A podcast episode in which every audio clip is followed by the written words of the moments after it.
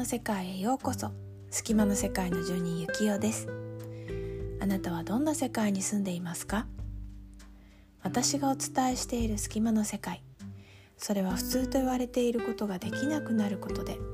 人生が大きく分かれてしまい陥ってしまう世界。この番組では隙間の世界の人が自分らしく生きていくために5つのスモールステップや私の隙間の世界をお伝えすることで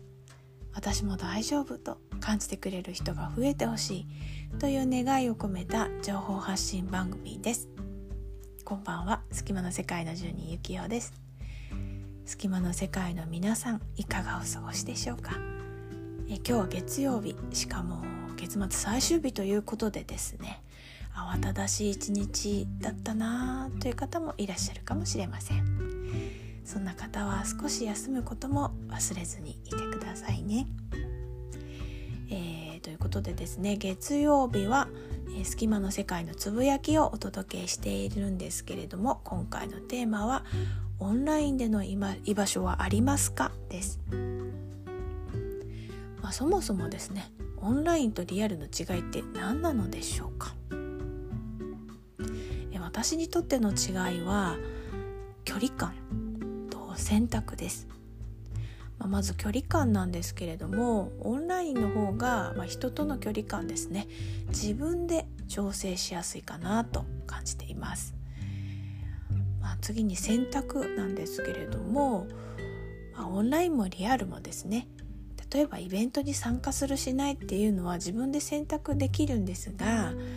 えー、そうですね。イベントのその例えばちょっとだけ参加できるよっていう時に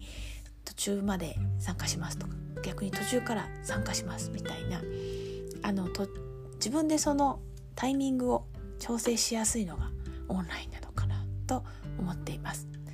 ただし、まあ、これオンラインでの弱点というか気になるところですねそれは文字だけのやり取りだと誤解が生じやすいというところです。同じ言葉でも文字だけとあとはまそのお話の会話の中で入ってくる言葉まあ字面は同じでもですね受け手のその取り方が全然違ってくるっていうのがまあ結構多いかなと思うんですね。でそれってなぜ起きるのかっていうと、まあ、その声で伝わることでの温度感というか柔らかさとかもね文字だけだと分かりにくいですし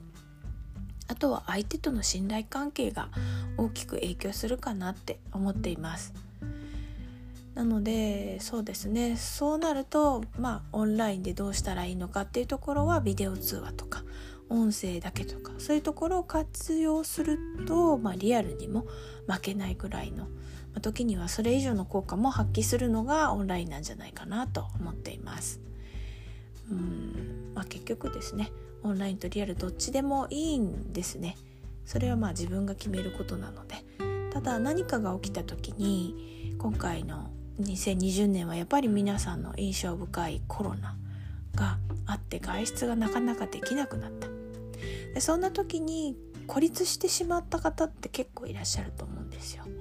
でもオンラインを活用してたらこの孤立ということをなるべく少なくまあ、防ぐこともできるしそうすることで自分自身が生きやすくなるんじゃないかなと思っています。